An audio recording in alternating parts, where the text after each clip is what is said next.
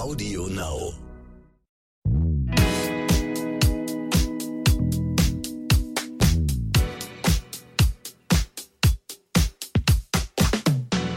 Hallo und herzlich willkommen zu So bin ich eben, euer Psychologie-Podcast für alle Normalgestörten mit der Bestseller-Autorin und psychologischen Psychotherapeuten Stefanie Stahl. Und mit dem Masterpsychologen und Podcaster Lukas Klaschinski. Heute geht es um Gefühlsbereitschaft und ich habe ein Erlebnis, was ich gerne mit dir teilen würde. Ich habe ja immer wieder Sachen, die ich ausprobiere und wo ich mit der psychologischen Brille raufgucke, aber eigentlich mache ich die, weil ich die selber erfahren will. Und ich habe in einem modernen Kloster, so nennt sich das selber, eine Dunkelretreat gemacht. Das heißt, ich war in absoluter Dunkelheit Ich finde das mega krass. für drei Tage. Ich würde das nicht machen, ehrlich nicht. Also ich nicht.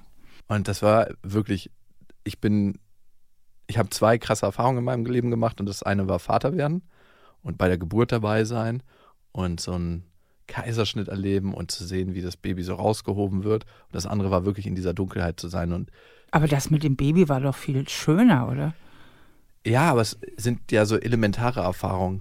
Mhm, okay. Also so Sachen, wo du weißt, du siehst diese Bilder und ich habe sie gesehen und die werde ich nie wieder vergessen. okay. Und in der Dunkelheit siehst du keine Bilder, aber du erlebst Dinge. Ne? Ich kam, ich habe mir das überlegt, eine Mitarbeiterin hatte das für mich rausgesucht und meinte, hey Lukas, das ist doch eine gute Idee, das mal auszuprobieren. Und ein Kumpel vor mir hat das schon ausprobiert und meinte, das war so eine richtig krasse Erfahrung. Ich dachte so, oh ja, okay, mache ich jetzt. Dann wollte ich mich davor drücken. Kennst du so Sachen, wo du dann auf einmal denkst, da hast du keine Zeit für, kurz davor und dann sagt dein, dann sagst du dir selber, nee, passt doch nicht. Ich wollte es eigentlich absagen und dann dachte ich mir, okay, eine innere Stimme sagt dir jetzt, passt nicht, weil du eigentlich Angst hast. Ja, klar. Und dann Die hätte schon bei mir vorher Angst. Ich will mich da gar nicht erst anmelden. ich bin hingefahren, dann hat mich eine Therapeutin begrüßt und hat mir so eine kleine Einleitung gegeben, wie das funktioniert. Du kommst halt in ein kleines Hotelzimmer, so kannst du dir das vorstellen. Alles in schwarz gestrichen, Fenster verdunkelt. Du darfst natürlich auch kein Fenster aufmachen, weil es so stockduster da drin ist. Die begleitet dich da rein. Die, du hast noch eine Kerze an für 20 Minuten. Die sagt dir, okay, es könnten sehr, sehr unangenehme Gefühle aufkommen. Und ich habe schon gemerkt, die nimmt mich nicht so für voll Mhm. und war sehr, sehr streng mit mir. Und dann ging die Tür zu. Und dann war ich allein in dieser Dunkelheit. Und ich habe so gemerkt, nach, Warum hat die dich nicht für voll genommen?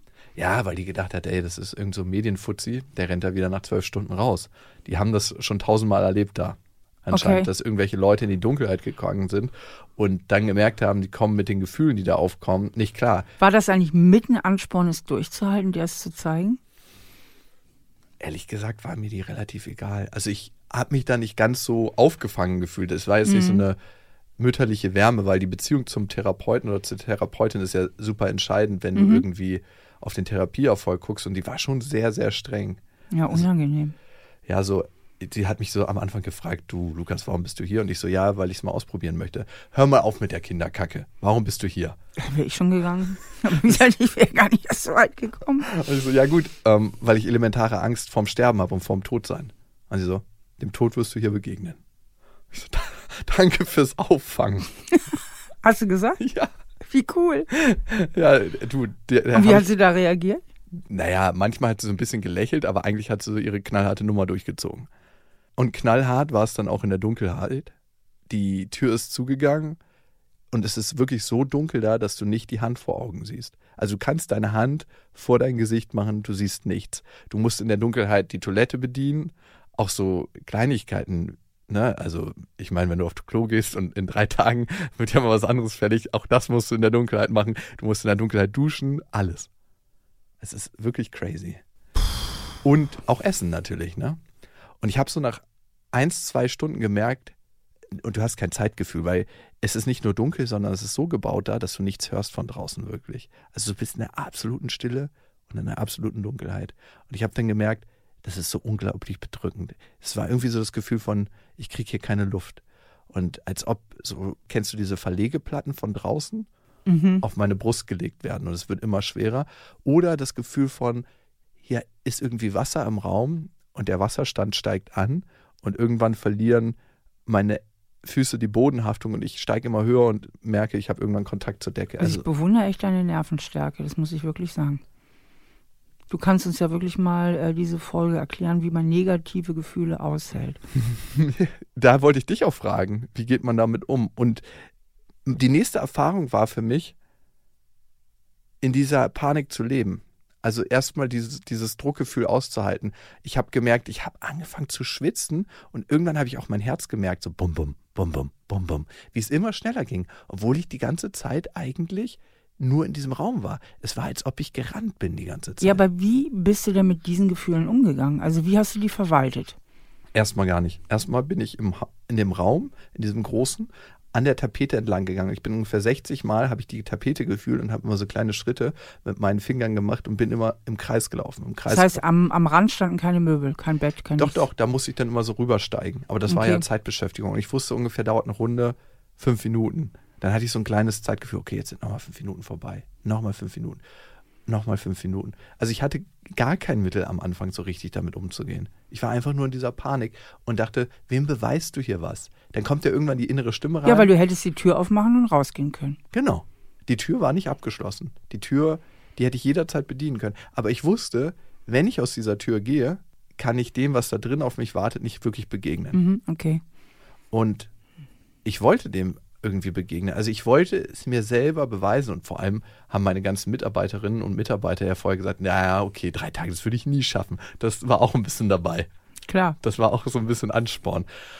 Und dann kam irgendwann der Abend. Ich hatte als einzige Zeitorientierung, es gibt zwei Essen pro Tag. Eins am Vormittag, das reichen die dann rein durch so eine Schleuse, dass du auch ja kein Licht siehst. Und eins irgendwann am Nachmittag bis Abend, weißt du auch nicht. Und dann isst du halt aus so einem Behälter und dann bist du auch irgendwann fertig. Ich habe ungefähr, denke ich, eine Stunde jeden Tag gegessen, damit ich irgendwie beschäftigt war. Normalerweise in unserem Alltag machen wir alles super schnell oder einigermaßen mhm. zügig, ne? dass wir fertig werden. Und da habe ich. Für jeden Bissen, also richtig ja, langsam. Genau, dieses 30 Mal kauen, bis es endlich äh, runter kann, habe ich da gelebt. Also ganz langsam gekaut, jeden Geschmack geschmeckt. Dadurch, dass du ja nicht mehr Menschen sind ja Augentiere eigentlich. Ne? Mhm. Ne? Wir nehmen ja hauptsächlich unsere Informationen durch die Augen auf. Dadurch, dass das alles weg ist, kannst du die anderen Sinne viel mehr entwickeln. Und ganz, ganz langsam gegessen. Und als das zweite Frühstück reinkam, wusste ich, okay, es müssen jetzt so 24 Stunden vorbei sein. Und da hatte ich das erste Mal ein Gefühl dafür, wie es ist, 24 Stunden alleine mit mir zu verbringen in der mhm. absoluten Dunkelheit. Das wurde ja früher und wird auch immer noch in Teilen der Welt als Foltermethode eingesetzt. Ja so überhaupt nicht zu wissen. Ich hatte mal Edda Schönherz, glaube ich, interviewt. Das ist so eine, die aus der ehemaligen DDR äh, flüchten wollte und inhaftiert wurde. Und die hat auch krasse Foltererfahrungen gehabt. So auch mit das ist ja nochmal ein Unterschied, ob du wirklich von außen vergewaltigt wirst, das zu tun, oder ob du weißt, du kannst jederzeit raus. 100 Prozent. Das ist ja nochmal ein himmelweiter Unterschied. 100 Prozent. Das ist ein himmelweiter Unterschied. Aber ich habe so einen kleinen Geschmack davon gekriegt, mhm. was es bedeuten muss, wenn diese Tür, wo ich wusste, dass sie offen ist, verschlossen ist und du nicht weißt, ob sie sich da drei Wochen drin lassen, drei Jahre oder drei Tage. Also ich habe so einen Geschmack davon gekriegt. Und ich habe so einen Geschmack davon gekriegt, was es bedeutet, drei Tage mit mir alleine zu sein. Und ähm, ja, eigentlich war es wie ein Drogenentzug. Also mhm. ich bin ja eigentlich den ganzen Tag beschäftigt, ne, mit meiner Arbeit, mit meinen Freunden, mit Sport, mit To-Dos, die ich habe, mit dem Handy. Also ich meine, eigentlich ist den ganzen Tag mein Handy auf der Suche nach kleinen Dopaminstößen. Ja. Hier eine Belohnung, da eine Belohnung. Und das war als ob ich erstmal runterkommen muss, wie so ein kalter Entzug. Und mein Gehirn hat die ganze Zeit gesucht und ins Leere gegriffen und es gab nichts, es gab nichts, es gab nichts. Und als diese 24 Stunden um waren, wusste ich irgendwann, okay, das ist die Zeit und alles, was kommt, kommt. Also alle Emotionen. Und dann habe ich angefangen, ruhiger zu werden. Ich habe im Bauch geatmet und erstmal so gespürt, wie, wie fühlt sich denn mein Körper an gerade? Wie fühlt sich diese Aufregung an? Wie fühlt sich das an, zu sitzen, in die Dunkelheit zu gucken und einfach mal ruhig ein- und auszuatmen. Bauchübung, Bauchatmung, ich glaube, alle, die meditieren, die kennen das, ist erstmal der erste Schritt, um runterzukommen. Und das zweite ist, da war das erste Mal Raum für die ganzen Emotionen, die ich über die letzten Jahre eigentlich gar nicht so gespürt habe. Dinge, die ich verdrängt habe. Speziell Sachen, wo ich. Für die Emotionen oder für Erinnerungen, die du verdrängt hast? Für Erinnerungen, die dann Emotionen ausgelöst haben. Genau. Ja, ich glaube, das muss man so korrekt sagen, genau. Ähm, besonders Dinge, wo ich gegen meine Werte gehandelt habe, in Beziehungen und wo ich gemerkt habe, wow, da habe ich doch die Frau, mit der ich da zusammen war, ultra krass verletzt. Mhm. Und normalerweise geht das in meinem Alltag relativ schnell unter, so, wo ich Okay. denke. Und es war krass irgendwie, was da aufgekommen ist. Also so, wo ich gedacht habe, alter Schwede, das fühlt sich ganz schön beschissen an. Das fühlt sich richtig, richtig hart an und mies an. Und da habe ich auch verstanden, warum ich so eine innerliche Panik in mir hatte, weil ich eigentlich davon weglaufen wollte. Also vor diesen Gefühlen, die da aufgekommen sind. Hatte das eigentlich im wirklichen Leben Konsequenzen? Hast du dich zum Beispiel bei so einer Frau dann nochmal entschuldigt nach diesem Retreat? Hm, noch nicht? Also du bist wieder voll in diesem Leben angekommen, ich merk's. Dankeschön. nee, tatsächlich. Ähm, also es hatte für mich persönliche Konsequenzen, weil ich glaube, ich in vielen Situationen heute so nicht mehr handeln würde. Mhm. Dass es nochmal tiefer einsinken konnte. In dem Moment, wo ich gar nicht so über meine Handlung bewusst bin und wenn ich auch das Leid, was ich auch ja kreiere, nicht richtig tief in mich einsinken lasse, dann werde ich ja zu einem Wiederholungstäter in, in, in der emotionalen Verletzung. Ne? So, Richtig. Dann denke ich, ja, okay, kommt schon klar, ciao. mhm. Ähm, und ich glaube, dadurch, dass ich so wirklich tiefer erfahren konnte, hat es eine andere Nachhaltigkeit. Mhm. Also dieses Gefühl richtig reinsinken lassen kann. Und ich habe irgendwann gemerkt, irgendwie verändert sich die ganze Zeit die Farbe von den Emotionen. Also es war so, als ob ich da gesessen habe und irgendwann war ich zwar mitgenommen und habe mitgefühlt, aber es war nicht mehr so, dass es mich total aus den Latschen gerissen hat Mhm. sondern es war wie so ein Durchfließen fast schon, wie so ein Bach, der seine Farbe verändert und der durch mich durchfließt. Ja, das ist ja wie so, was die Buddhisten immer in der Meditation erreichen wollen, ne? Dieses nicht anhaften, nicht sich identifizieren mit den Emotionen. Also es war dann ja, du bist, ich weiß nicht, ob es richtig ist, dass du mehr in die Beobachterposition gegangen bist, aber Ich glaube, ich bin irgendwann nicht mehr weggelaufen davon und war einfach gefühlsbereit. Also Mhm. ich habe gesagt, und eine Sache hat mir dabei geholfen, und das klingt jetzt vielleicht albern, ähm, es war so, als ob ich mir so, ein, so, so jemand an die Seite geholt habe und gesagt, der gesagt hat, Lukas, das schaffst du und schaust dir mal an. Und ähm, es war wirklich wie, als ob ich mir innerlich meine eigene Hand auf die Schulter gelegt habe und gesagt habe, okay, wir sind jetzt hier zusammen drin und wir Mhm. gehen hier zusammen durch.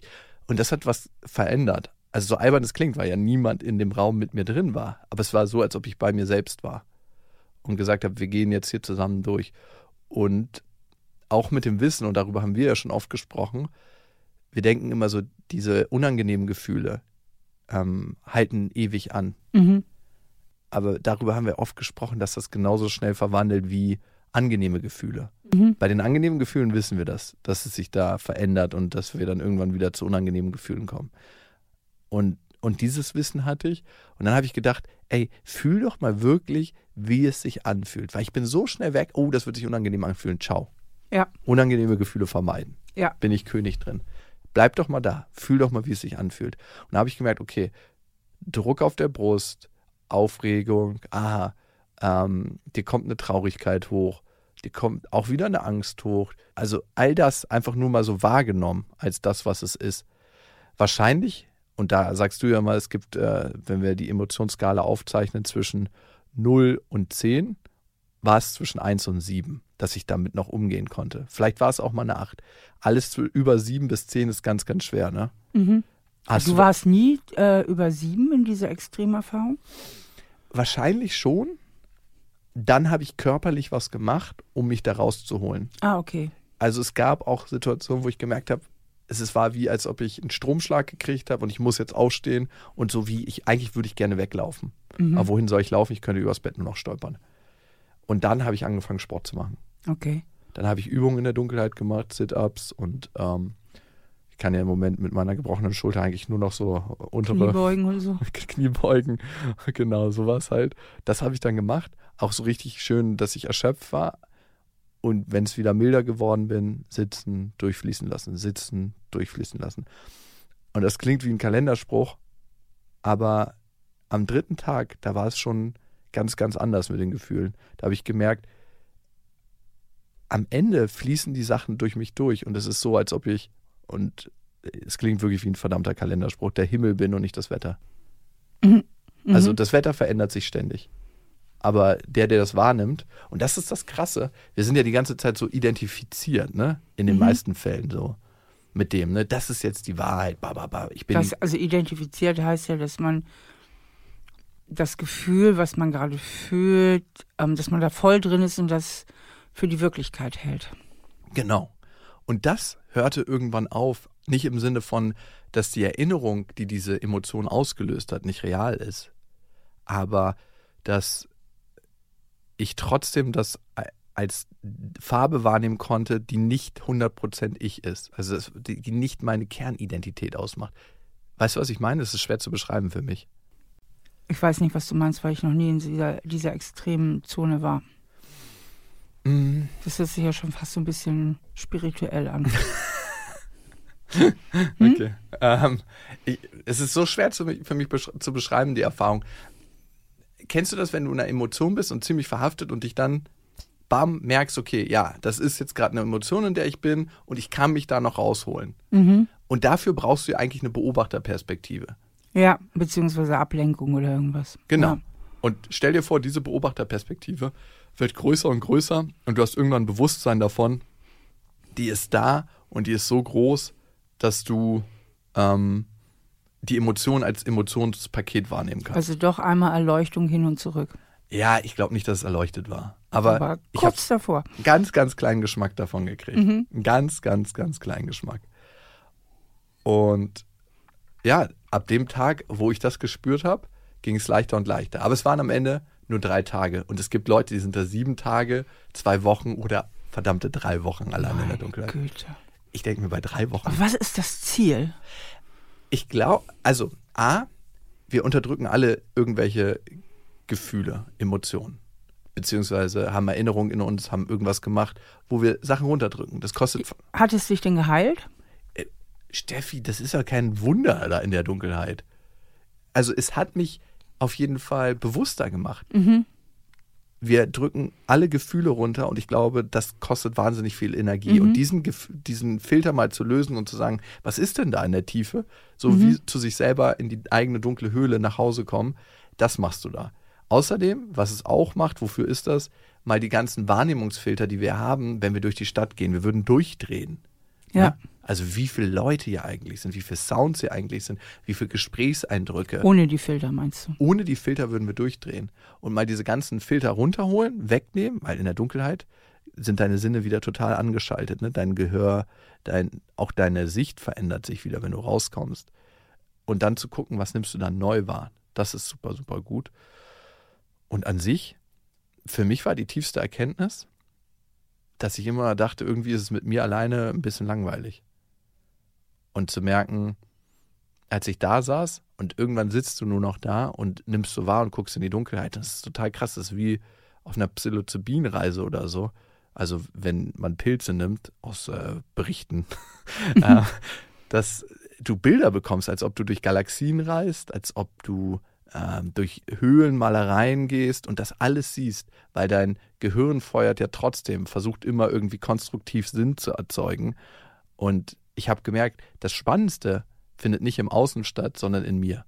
Ich würde trotzdem keine drei Wochen da drin bleiben, aber es hat mir schon mal geholfen, diese drei Tage zu erleben. Als das Fenster dann irgendwann aufging und ich ge gesagt bekommen habe, hey, die drei Tage sind um, du kannst das Fenster aufmachen, bin ich so ans Fenster ran, dann kam der erste Lichtstrahl rein und es war helllichter Tag schon. Ich habe gemerkt, wie wahnsinnig hell alles ist und es war krass dann alles so, es ist ein bisschen wie neu geboren sein. Die ganzen Wahrnehmungsfilter sind runter, alles ist laut, alles ist neu. Es ist so wie, wenn du aus dem Urlaub kommst und alles neu wahrnimmst. Kennst du das, wenn du aus dem Ja. Urlaub kommst und zu Hause bei dir ankommst und denkst, ach krass, so sieht das aus, so muss das aussehen zu Hause hier für einen Fremden. Mhm. Und so war es ein bisschen. Und ich habe mich unglaublich leicht gefühlt, weil ich diesen emotionalen Rucksack, den ich die ganze Zeit bei mir getragen habe, mal ablegen konnte oder so ein paar Bücher rausnehmen konnte. Das Kind in dir muss Heimat finden, habe ich übrigens hinten drin gelassen. Okay. Was heißt das? Ähm, naja, es ist so, ich merke schon, dass ich ganz viele Sachen unterdrückt habe, die da waren und wo ich in dieser Zeit nochmal tiefer eintauchen konnte und die einfach spüren konnte. Und es war jetzt, ist jetzt nicht mehr so, dass ich das Gefühl habe, ich muss sie unterdrücken. Und jetzt auch nicht mehr in meinem Alltag, wo habe ich mich früher oft dabei beobachtet oder ich habe es gar nicht so wahrgenommen. Das ist so ein automatischer Prozess. Hey, irgendwie fühle ich mich gerade mies. Schau ich mal kurz ins Handy, was geht bei Instagram? Ein paar neue Follower dazugekommen. Äh, Lukas Klaschinski, ne? Mhm. oder Steffi Stahl, könnt ihr uns folgen. Ähm, das, das hatte ich nicht mehr. Also, dass ich meiner Emotion, die aufkommt, in dem Moment auf, ausweichen muss. Und jetzt als Beispiel, ich habe ja gerade eine Trennung hinter mir und zu fühlen, was das eigentlich mit mir gemacht hat und wie, wie viel Traurigkeit das eigentlich in mir ausgelöst hat, das konnte ich dann zum ersten Mal. Das kann ich auch jetzt viel, viel besser. Also ich gebe mir jetzt heute so ein paar Trauerfenster immer wieder, so wo ich denke so, ah, heute fühlt sich nicht so gut, ähm, machst du doch später mal eine Musik an oder machst du jetzt eine Musik an und fühlst du einfach mal rein. Mhm. Wow, toll. Ja. Worauf haben wir jetzt eigentlich hinaus, Lukas? Ähm, die Frage für mich ist, wie kann man diese Gefühlsbereitschaft im Alltag mehr integrieren und erzeugen? Ähm, und da denke ich, Steffi, bist du auf jeden Fall die richtige Ansprechpartnerin. Also vielleicht erstmal so zu unseren Emotionen das nochmal erklärt. Wir haben ja gar nicht so viele. Ne? Wir haben Freude, Trauer, Wut, Angst, Ekel, vielleicht noch Liebe. Ja, sicher, Liebe, also Liebe und Zuneigung. Ähm, wir können sehr stolz auf uns sein. Gut, Stolz ist auch eine Form der Freude. Ähm, Aber es sind viel mehr negative als positive, ne, wenn man die mal so auflistet. Richtig, richtig. Warum ist das so? Ähm, weil die Negativen wichtiger fürs Überleben sind. Die mhm. Negativen warnen uns mehr vor Gefahren und machen uns darauf aufmerksam, äh, wenn irgendwas passiert da draußen, wo wir unbedingt handeln müssen, um unser Überleben zu retten. Und das ist bei den Schönen nicht so, aber die Emotion der Freude oder des Glücklichseins ist eigentlich die Droge, die uns überhaupt am Leben erhält. Also wenn wir für nichts mehr, an nichts mehr Freude haben, richtig depressiv sind, verlieren wir auch an Lebenswillen. Und die Ersatzdroge für Freude ist die Hoffnung. Mhm. Das heißt, wenn wir auch keine Hoffnung mehr haben, keine Freude an nichts mehr, keinen Spaß an nichts mehr und keine Hoffnung auf Besserung, dann ist man halt richtig depressiv und viele Depressive verlieren ja auch den Lebenswillen bis hin zum Selbstmord. Mhm. Und deswegen ist die Freude auch eine ganz, ganz wichtige Emotion, weil die Lebensfreude oder die Lust am Leben ist eigentlich die Emotion, die uns auch am Leben erhält. Also Emotionen als solche sind natürlich erstmal gut und wichtig. Du sagst immer, da steckt das Wort Motion drin, also auch Bewegung. Äh, die machen uns auf bestimmte Sachen aufmerksam bewegen uns. Genau. Und, und machen uns Handlungsvorschläge. Genau. Also organisieren sie eigentlich unser Handeln. In dem Moment, wo wir eigentlich keine Emotionen mehr haben, wie es ja in schweren Depressionsverläufen der Fall sein kann. Genau. Dann handelst du auch nicht mehr. Dann bist du völlig antriebslos. Mhm. Weil die Gefühle, selbst wenn wir rationale Entscheidungen treffen, ist meistens noch ein Funken Gefühl dahinter, der sagt, diese Entscheidung ist gut. Aber Probleme entstehen ja da, wo die Emotion eigentlich nicht auf ein heutiges Erlebnis so richtig referieren, also mit dem Hier und Jetzt zu tun haben, sondern eigentlich in die Vergangenheit gehen und durch Dinge kreiert werden, die schon lange vorbei sind, ne? Nein, das kommt drauf an. Wir können massive Probleme haben im Hier und Jetzt mit völlig angemessenen Emotionen. Also wir haben ja gerade Krieg hier in Europa, in der Ukraine. Was meinst du, was die Menschen da Angst haben, verzweifelt ja, okay, sind? Und diese Emotionen beziehen sich völlig auf die Gegenwart und sind auch in der Gegenwart komplett angemessen. Also mhm. ich würde jetzt eher mit dem Konzept kommen, ähm, der angemessen bzw. unangemessenen Emotionen und im Psychologensprech heißt das adaptive versus maladaptive Emotion. Ja, also ist eine Emotion angemessen mhm. und die kann durchaus negativ sein, also negativ in dem Sinne, dass sie sehr belastend ist. Also, was weiß ich, die beste Freundin stirbt und ich bin total traurig, dann ist diese, dieses Gefühl völlig angemessen, obwohl es belastend ist. Und bei diesen angemessenen Emotionen wissen wir aber auch, warum wir dann zum Beispiel traurig sind. Das heißt, die Emotion als solche macht uns in dem Sinne kein Problem, als dass wir nicht denken, sag mal, was soll das da denn? Dir geht's doch gut. Warum bist du immer so traurig und so weiter? Diese Gefühle haben wir mehr bei jenen Emotionen, die im Grunde genommen sich auf unsere Vergangenheit beziehen. Mhm. Vergangenheit in dem Sinne, was weiß ich, als Kind ähm, bin ich sehr viel vernachlässigt worden. Meine Eltern haben mir wenig zugehört, meine Eltern waren wenig für mich da, ich habe mich sehr, sehr oft einsam gefühlt. Und dann kann es mir passieren, ich sitze irgendwo in fröhlicher Runde und fühle mich plötzlich einsam. Mhm. Und dieses plötzliche einsam fühlen ist in dem Sinne maladaptiv, weil es eigentlich mit dem Hier und Jetzt nichts zu tun hat, sondern ich irgendeinen Trigger vielleicht hatte, der mich hat innerlich in die Vergangenheit fahren lassen, so emotional, und ich eine vergangene Situation auf die Gegenwart projiziere.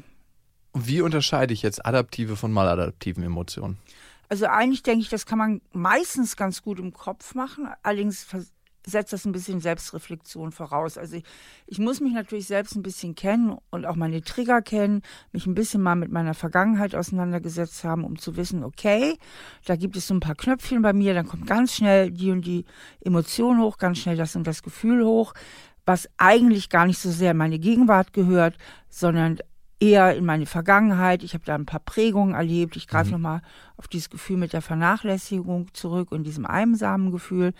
Äh, dieser Mensch kann vielleicht gelernt haben in der Vergangenheit, okay, hier kümmert sich keiner um mich, ich, äh, ich fühle mich deswegen oft einsam und ähm, ich muss lernen, mich einfach nur noch auf mich selbst zu verlassen. Mhm. Und jetzt sitzt dieser Mensch in einer heutig geselligen Runde, der aber gar nicht so gelernt hat als Kind, sich emotional mit anderen zu verbinden, weil er ja keiner war oder viel zu wenig und viel zu selten jemand da war in seiner Kindheit ähm, verbindet er sich jetzt auch nicht, sondern im Grunde ist wieder innerlich ein bisschen isoliert und abgeschottet und dann kommt wieder dieses alte einsame Gefühl nach oben mhm. und zieht ihn auch wieder runter. Also es ist jetzt mal so ein ja, Beispiel. Ja. Es gibt ganz viele andere Möglichkeiten auch, ja. Braucht es dafür immer so einen konkreten Auslöser oder? Im Äußeren? Mhm. Nee. Ähm, Auslöser können auch andere Emotionen sein. Auslöser können innere Gedanken sein. Also ich kann ja einfach an irgendetwas denken und plötzlich ziehe ich mich damit runter. Also irgendein Ereignis, was vielleicht in der Zukunft liegt. Da ist ja oft die Emotion der Angst. Ne? Wir machen mhm. uns mit irgendwelchen Gedanken Angst für irgendwas, was in der Zukunft liegt und vielleicht auch nie eintritt. Oder ich gehe gedanklich in, in die Vergangenheit und da kommt wieder eine Emotion aus, das heißt ich Trauer mhm. oder Kränkung und aus der Kränkung vielleicht denke ich an eine alte Kränkung. Aus der Kränkung entsteht die Wut. Also im Grunde ruft die Kränkung dann wieder eine neue Emotion hervor, zum Beispiel die Wut. Und so kann es natürlich auch alles getriggert werden. Ich glaube, das kennen viele, viele Leute. Zum Beispiel, also ich kenne es von, wenn man so alte Urlaubsbilder von Verflossenen anguckt, dass manchmal dann die Emotionen wieder hochkommen. Sodass man denkt, ah krass, da waren wir. Oder manchmal kommt auch eine Traurigkeit hoch. Also so, sowas und es muss noch nicht mal so konkret sein, ne? Ja. Was empfiehlst du denn A im Konkreten, wenn ich in der maladaptiven Emotion bin, aufräumen in der Vergangenheit und was empfiehlst du in diesem ganz konkreten Moment im Jetzt? Hm. Das Wichtigste ist ja, dass ich erkenne, ob die Emotion fürs Hier und Heute angemessen ist mhm. oder nicht, dass ich das überhaupt unterscheiden kann. Und dafür habe ich ja schon gesagt, ähm, braucht es halt diese Reflexionsfähigkeit, dass ich überhaupt weiß und damit ein bisschen selbst auf einer Metaebene bin. Metaebene in dem Sinne, dass ich mich selbst reflektieren kann und weiß, okay, ähm, da habe ich die und die Trigger, die aber mit meiner Vergangenheit zu tun haben. Und dann kann ich natürlich wieder umschalten und mich ins Hier und Jetzt beamen mhm. und sagen, Moment mal. Also was ich ja immer gerne mache, ist, wenn ich mich bei Gedanken ertappe, mit denen ich mich selber runterziehe. Was ist das bei dir?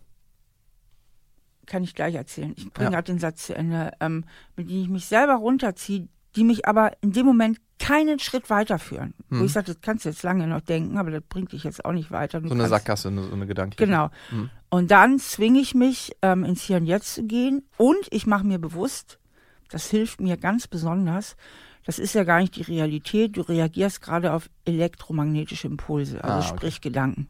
Und dann gehe ich ins Außen mhm.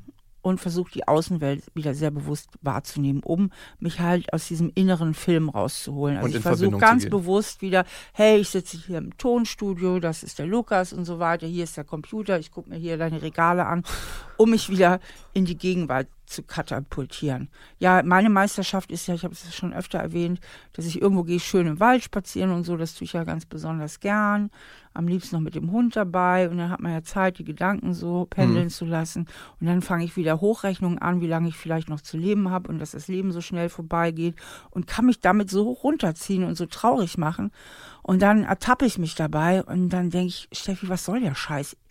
Im Moment bist du total lebendig. Du bist quicklebendig. Du bist quicklebendig, ja. Und du gehst äh, deiner Lieblingsbeschäftigung Was bringt es dir jetzt? Das bringt dich keinen Schritt weiter, ja? ja? Dir jetzt schon auszumalen, wann du vielleicht stirbst und so weiter und so fort, ja. Doch, es bringt dir eine Sache, du kannst diesen Moment, diesen schönen vermiesen, ja. Ja, genau.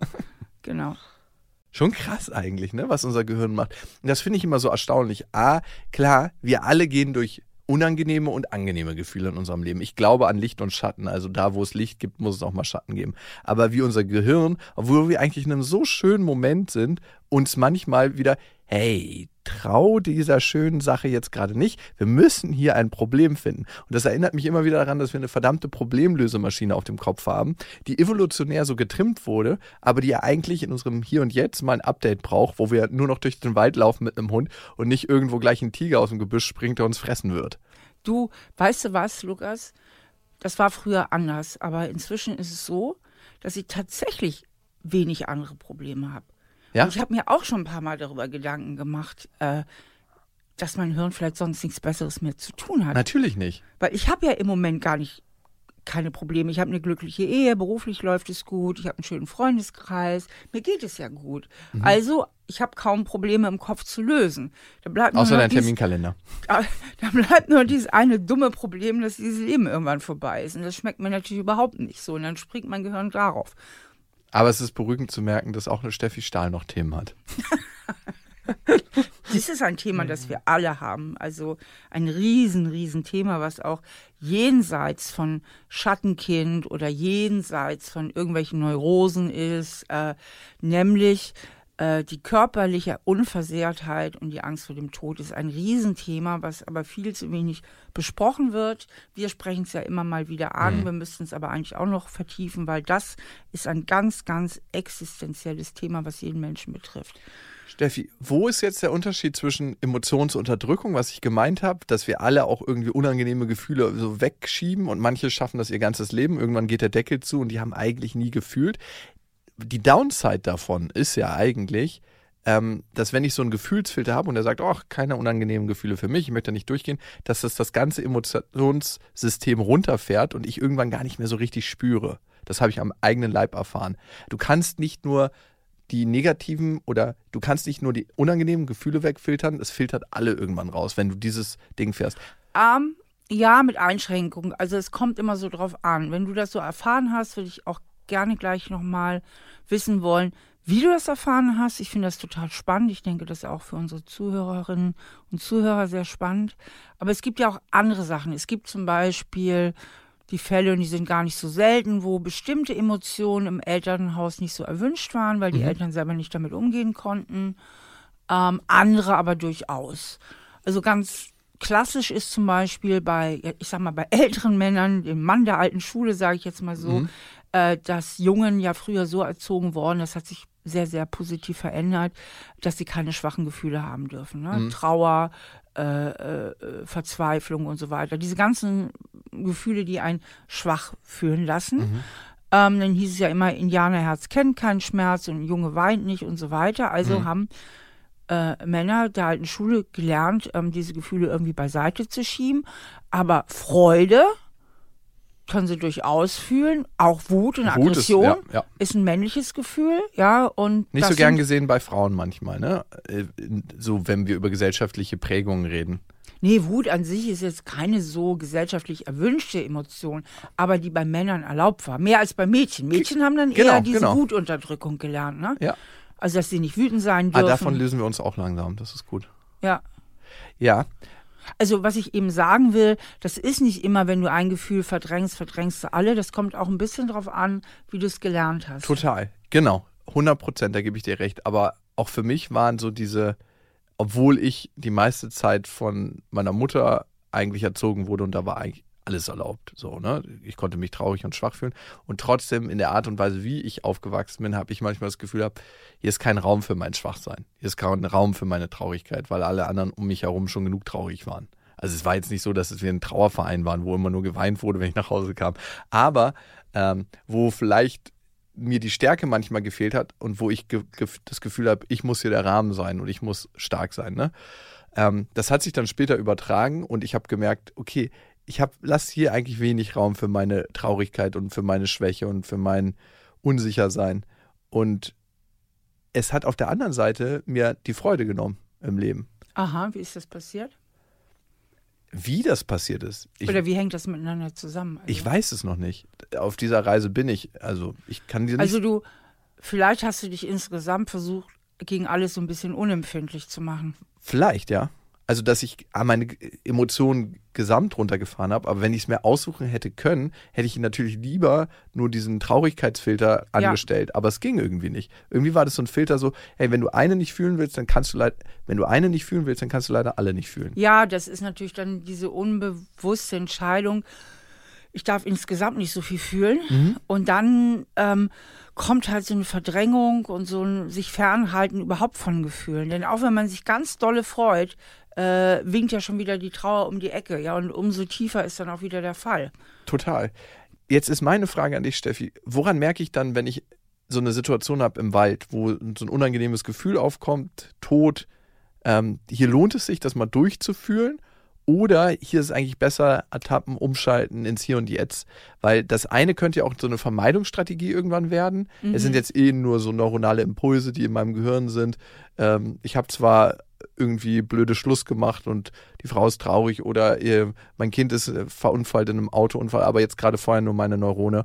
Das eine wäre eigentlich Verdrängung und ich trage immer das Gewicht der Verdrängung mit und bringe auch die Energie auf, um diese Emotionen zu verdrängen. Und das andere ist ja eigentlich auch gesund und zu sagen, es ist gar nichts los. Ich bin jetzt hier im Wald und alles ist schön. Also die Frage ist wahnsinnig anspruchsvoll. Und ich kann jetzt auch nicht allumfassend beantworten, aber ich würde gerne mal so eine grobe Richtung äh, vorgeben. Grundsätzlich, wenn wir jetzt in den Problembereich gehen, gibt es Menschen, die eher darunter leiden, dass sie zu viel fü fühlen und mhm. sich viel zu viel reinsteigern. Mhm. Früher hat man dazu auch gerne hysterisch gesagt. Also mhm. man steigert sich viel zu krass in irgendwelche Emotionen rein. Ähm, und es gibt Menschen, die grundsätzlich eher zu wenig fühlen. Mhm die schweren Kontakt kriegen zu ihren Gefühlen. Mhm. Letzteren sei natürlich immer geraten, wenn du was fühlst, Reflex, äh, unterdrück es nicht wieder reflexartig, sondern gib dir mal Raum, also spür mal dahin. Mhm. Hinter jedem Gefühl steckt ja auch ein Bedürfnis. Mhm. Welches Bedürfnis könnte jetzt hinter deinem Gefühl stecken? Ja, äh, erforsch mal dieses Gefühl, fühle das Gefühl und lerne dich dadurch besser kennen. Mhm. Okay, check. Und Menschen, die dazu neigen oder die eher das Problem haben, dass sie viel zu starke Emotionen haben, was weiß ich, impulsive äh, Wutausbrüche, ähm, total übertriebene Verzweiflungsanfälle, Panikattacken. Da geht es ja eher um die Emotionsregulation, also dass es denen gelingt, am besten schon im Vorfeld, die Emotionen gar nicht erst so stark aufkommen zu lassen ähm, weil es sich ja dabei eben wieder mal auch um maladaptive Emotionen handelt. Ich dachte aber speziell bei Panikattacken geht es auch oft darum, dass es ja so eine Angst vor der Angst wird, dass eigentlich eine Emotion gar nicht so gespürt wurde, sondern immer die Angst vor dem Spüren der Emotion so groß wird, dass ich mich so da reinsteige, dass ich ja diese Angst vor der Angst habe. Ne? Ja, das ist ja diese sogenannte Erwartungsangst. Mhm.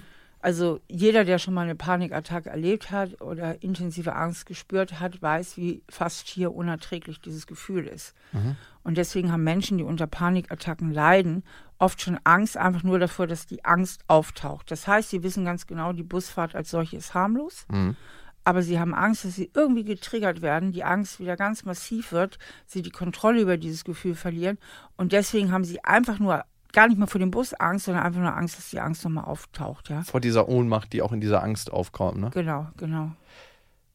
Dazu haben wir ja mal eine Folge gemacht, wie man damit ganz gut umgehen kann. ich würde gerne noch so ein bisschen darauf gehen, was passiert, wenn ich Emotionen vermeide? Was entsteht da für so ein Kreislauf, ne?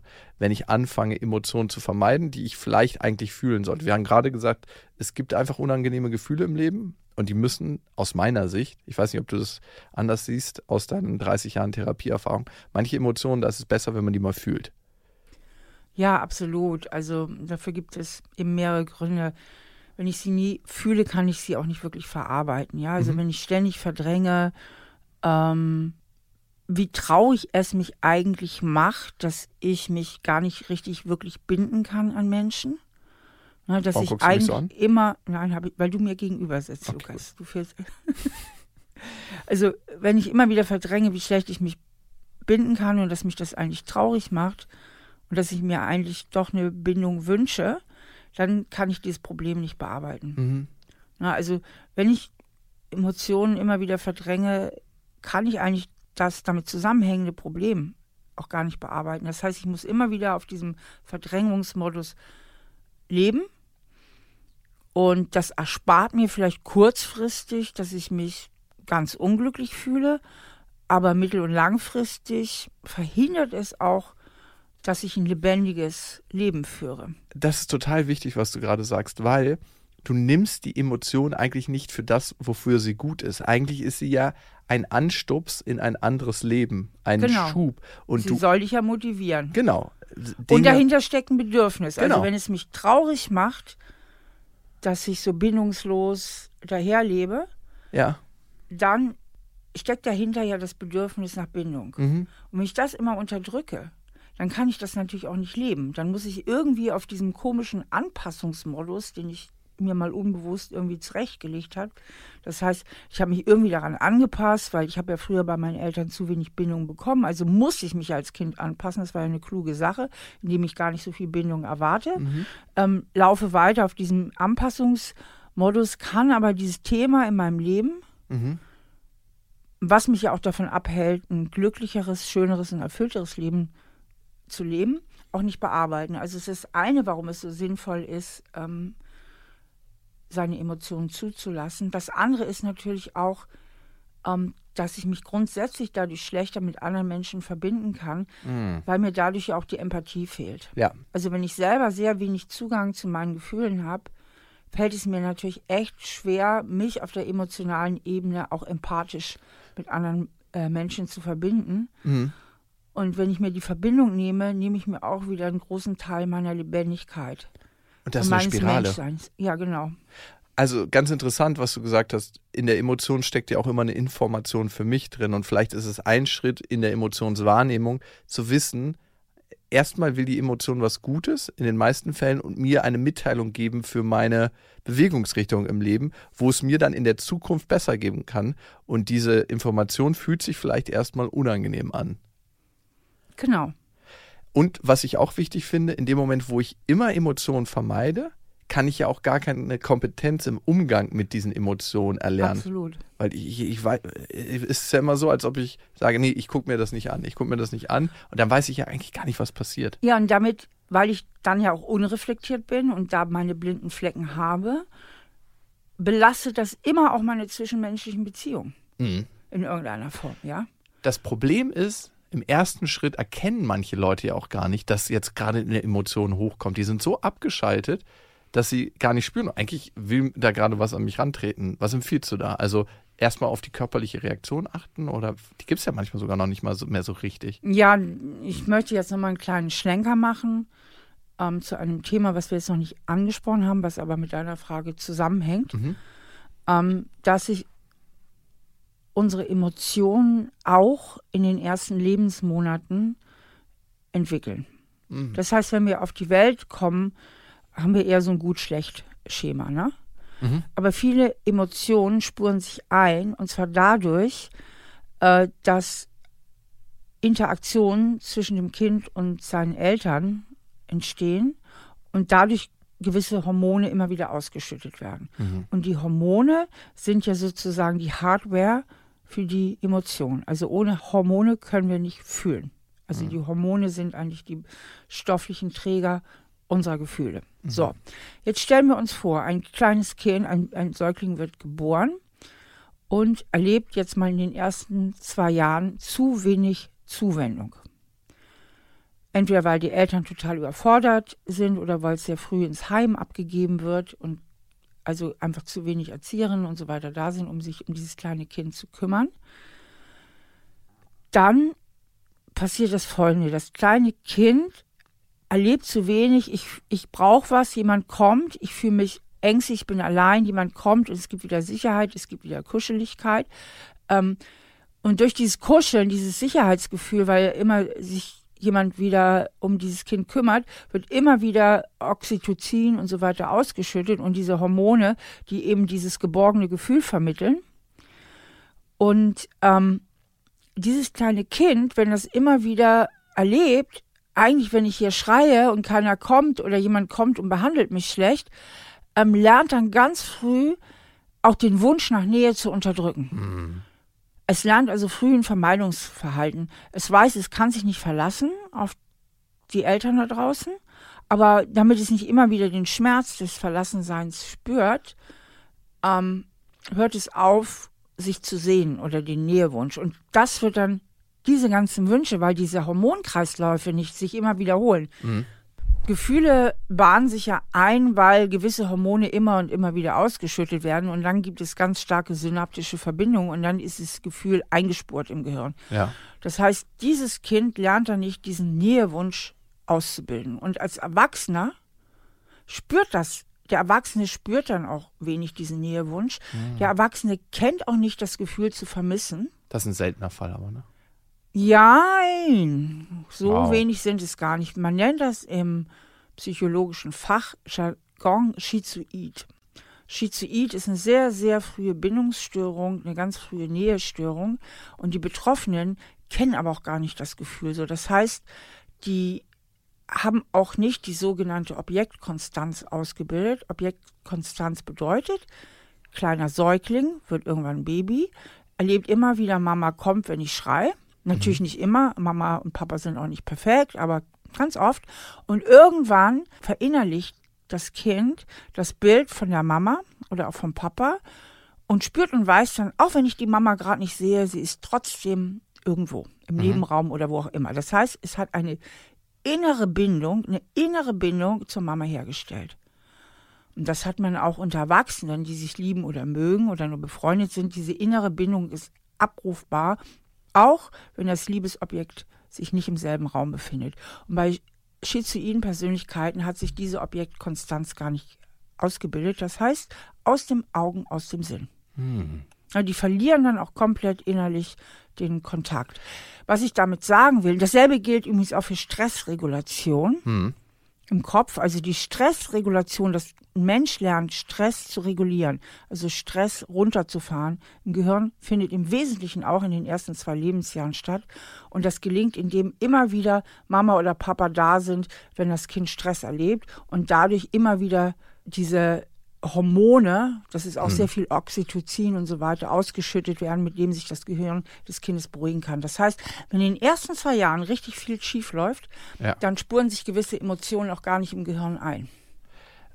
Oder es ist so bei den Kindern, die zu früh zu viel Fremdbetreuung haben, zu früh zu viel Unruhe, zu früh zu viel Stress erlebt haben. Mhm. Die Stressregulation pendelt sich nicht richtig ein und auch als Erwachsene reagieren die halt viel schneller gestresst und können sich viel schlechter runterfahren. Und das ist relativ irreversibel? Ja, da kann man nicht mehr so viel machen. Gut, man kann Strategien erlernen natürlich, na, ne, aber manche Sachen kann man wirklich dann auch nicht mehr wirklich verändern. Okay, gehen wir mal von unseren Normalgestörten aus und schauen wir, ja. wie hier eine Gefühlsbereitschaft hergestellt werden kann. Weil ich würde sagen, ich habe eine Objektkonstanz, ich vermisse auch Leute, ne? also 100 Prozent. Dich jetzt nicht, aber sonst schon. Nein. Ähm, und ich habe es trotzdem nicht so richtig auf die Kette gekriegt, für meine Gefühle einfach da zu sein, weil ich habe immer gemerkt, oh nee, das ist mir zu unangenehm. Mhm. Und da, da möchte ich jetzt eigentlich schnell mal was anderes machen.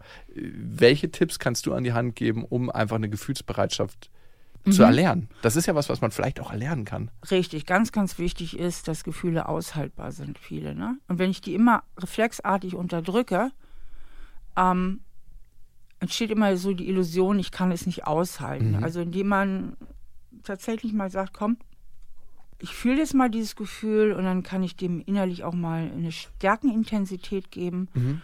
und mich fragen, ist das jetzt wirklich nicht aushaltbar?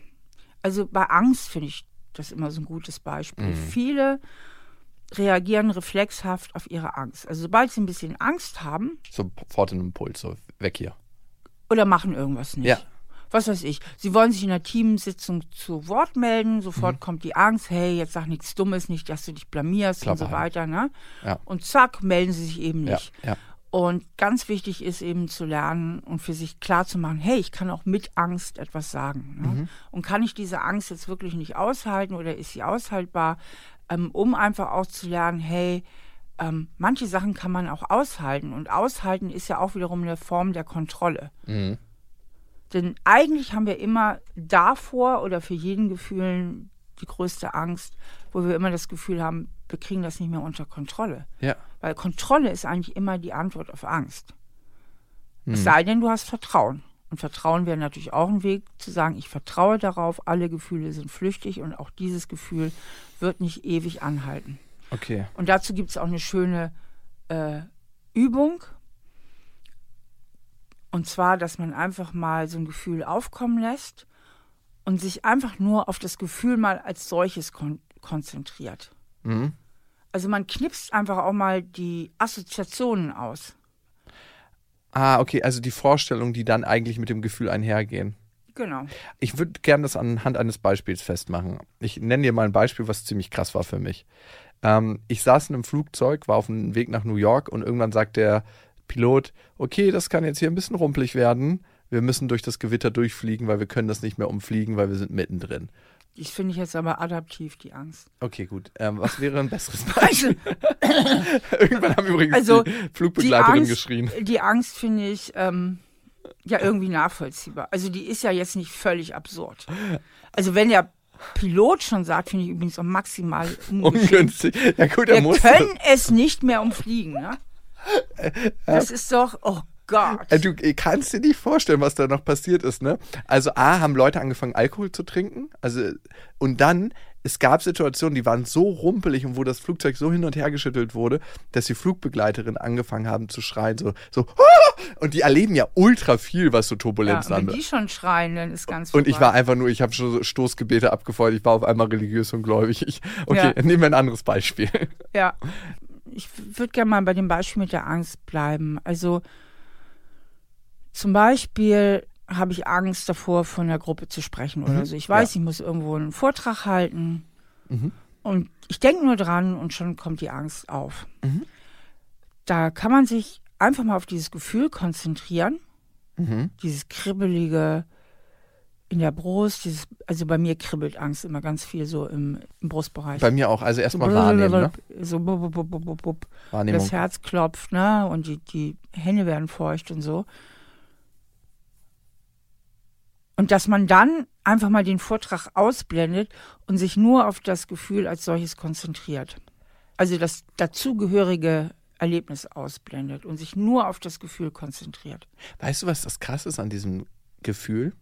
Das wird ja eigentlich, Adrenalin wird da ausgeschüttet und dann fühlst du dich erregt. Mhm, Und du kannst dieses Erregtsein in zwei Richtungen interpretieren. richtig. Als positiv erregt, Mhm. im Sinne von angenehm, oh, irgendwie ist das jetzt spannend, ich gehe jetzt gleich hier und halte eine Rede oder einen Vortrag. Oder als unangenehm erregt, oh Gott, ich bin aufgeregt, das, äh, irgendwie, ich bin fahrig und das wird mich zerfransen. Das ist eigentlich eine Interpretationssache, ne? Eben auch, aber im ersten Schritt erstmal zu merken, wie flüssig Gefühle auch sind. Also Mhm. sich einfach nur mal auf das Gefühl zu konzentrieren und das einfach als solches mal wahrzunehmen und dann auch wahrzunehmen, wie sich das verändert, wenn ich mich nur auf dieses Gefühl konzentriere. Mhm. Und in den allermeisten Fällen geht das Gefühl dann einfach auch weg. Hm.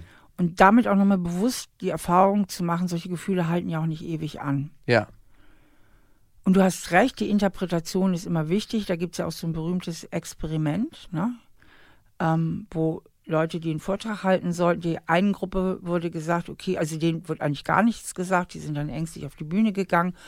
Und den anderen wurde gesagt, ähm, nenn das mal jetzt nicht Angst, sondern nenn das mal freudige Erregung.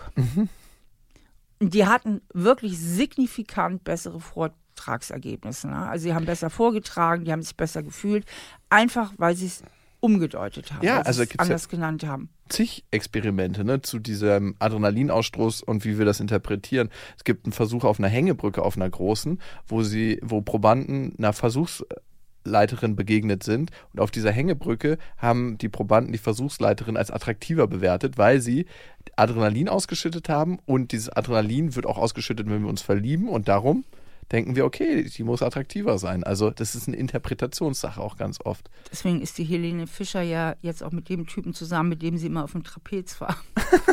ja, ehrlich. Ja, die sind ja wirklich? immer durch die Luft geschwungen und so. Und er war auch so ein bisschen ihr Retter, er war ihr Trainer, ne? er war ihr Ja, Haltgeber. Bodyguard, der, der Ne? Ja, Klischee. ja, das ist natürlich, das ist natürlich die Vorlage zum Verlieben. ja. Aber mal nochmal zurück zu der Interpretation. Die Interpretation ist meistens natürlich das A und O. Also Mhm. gerade wenn es um maladaptive Emotionen geht, die entstehen ganz, ganz oft durch eine schlechte Interpretation der Wirklichkeit. Also Mhm. wenn ich als Kind oft die Erfahrung von Ablehnung gemacht habe Mhm. und jetzt lächelt mich jemand freundlich an und weil ich ja erwarte, ich erwarte ja, dass ich auf Ablehnung stoße, unsere Erwartungen ähm, prägen ja auch unsere Wahrnehmung. Ich nehme Ja. ja. meistens das wahr, was ich erwarte wahrzunehmen. Dann interpretiere ich das vielleicht als ein dummes, höhnisches Grinsen anstatt als ein freundliches Lächeln. Und damit mache ich mir natürlich auch sofort schlechte Gefühle. Und deswegen ist es auch so wichtig, immer auf die Interpretation zu achten. Also wie interpretiere ich denn das, was da gerade passiert? Und mit welchen Gedanken, mit welchen Interpretationen mache ich mir jetzt gerade das schlechte Gefühl? Also nochmal zusammengefasst zum Thema Gefühlsbereitschaft. Wenn Gefühle aufkommen, wo es Sinn macht, die zu fühlen, Die ich normalerweise unterdrücken würde? was wäre das Erste? Entspannen, also Bauchatmung. Genau, weil Bauchatmung intensiviert Gefühle. ja, deswegen beim Zahnarzt oder so eben nicht tiefe Bauchatmung. Lieber flach. Wir halten ja auch instinktiv die Luft an, wenn etwas sehr weh tut oder so. Ne? Ja, Wir haben ja auch den, eigentlich den Impuls beim Zahnarzt eher die Luft anzuhalten, ihn nicht mehr entspannt zu ar- atmen, weil das die Gefühle auch wirklich abschwächt. Ah, aber ich Ja. habe auch den Eindruck, Bauchatmung beruhigt das System. Das auch. Das ist so ein zweischneidiges Schwert. Also einerseits kann Bauchatmung das System beruhigen, aber eigentlich intensiviert es erstmal Gefühle. Ah, Okay. Punkt zwei, wahrnehmen. Also wir nehmen erstmal bewusst wahr, was im Körper passiert. Diese Körperempfindung, die du beschrieben hast, bei dir Aufregung, kribbeliges Gefühl in der Brust. Bei jedem ist es ja woanders, aber ich glaube, viele kennen auch dieses Halszuschnüren, diesen Kloß im Hals. Das ist eher Angst und Mhm. Trauer dann oft. Dann der dritte Schritt, akzeptieren. Ich fühle und es ist okay, was kommt. Und ein nächster Punkt, der mir immer wieder hilft, ist das Gefühl dann auch beschreiben, also nicht nur wahrnehmen, sondern auch innerlich beschreiben, ohne dass ich es bewerte, ohne dass ich sage, es ist gut oder schlecht. Weil meistens passiert ganz viel, wenn wir sagen, das ist gut oder schlecht. Darum rede ich immer von angenehmen und unangenehmen Gefühlen. Ja, aber ob du jetzt unangenehm oder gut oder schlecht sagst, das ist immer ein ganz wichtiger Aspekt, den du gerade ansprichst. Denn im Grunde genommen ist unser ganzes Bewertungssystem in gut oder schlecht aufgeteilt. Gut heißt annähern, schlecht heißt vermeiden. Stimmt. Und auch teilnehmen, also im Hier und Jetzt bleiben, das braucht es ja für diesen Prozess. Also dieses aktive Zeitnehmen dafür, okay, was kommt da gerade, die Prozessschritte durchgehen und eben nicht wegbeamen. Ach, das passt jetzt gerade nicht schnell weg. Es kommt wieder. Also es kommt in den meisten Fällen wieder. Und dann auch nochmal zu spüren und zu gucken und zu hinterfragen, gibt es da irgendeine Interpretation der Wirklichkeit, mit der ich mir das Gefühl auch mache? Also wenn ich immer wieder zum Beispiel das Gefühl habe und schnell wegdrücke, ich stoße auf Ablehnung und dadurch Beschämungsgefühle bekomme, die ich natürlich vermeiden will, Mhm. ne, vermeiden und wegdrücken, ähm, ist es ja unglaublich sinnvoll, sich zu fragen, ob man denn wirklich auf Ablehnung stößt oder ob das nicht nur ein ganz alter Film aus der Vergangenheit ist. Ne? Aber das Thema haben wir ja schon in super vielen Podcasts auch besprochen, so die Interpretation der Wirklichkeit. Das ist ja auch genuiner Bestandteil von meinem Buch Das Kind muss Heimat finden. Also wie interpretiere ich die Wirklichkeit? Steffi, mir hat es Spaß gemacht, dann nochmal tiefer abzutauchen in die Erfahrung mit dir und nochmal so die Prozessschritte von Gefühlsbereitschaft aufzuschlüsseln.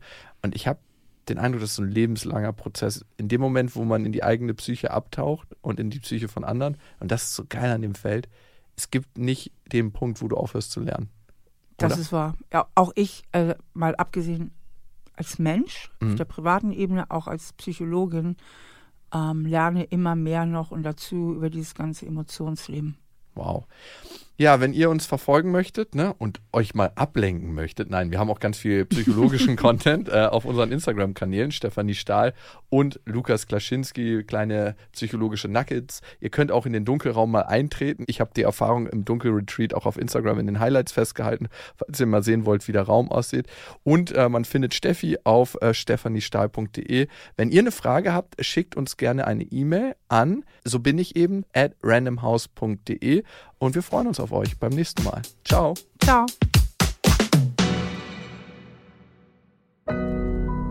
Audio Now.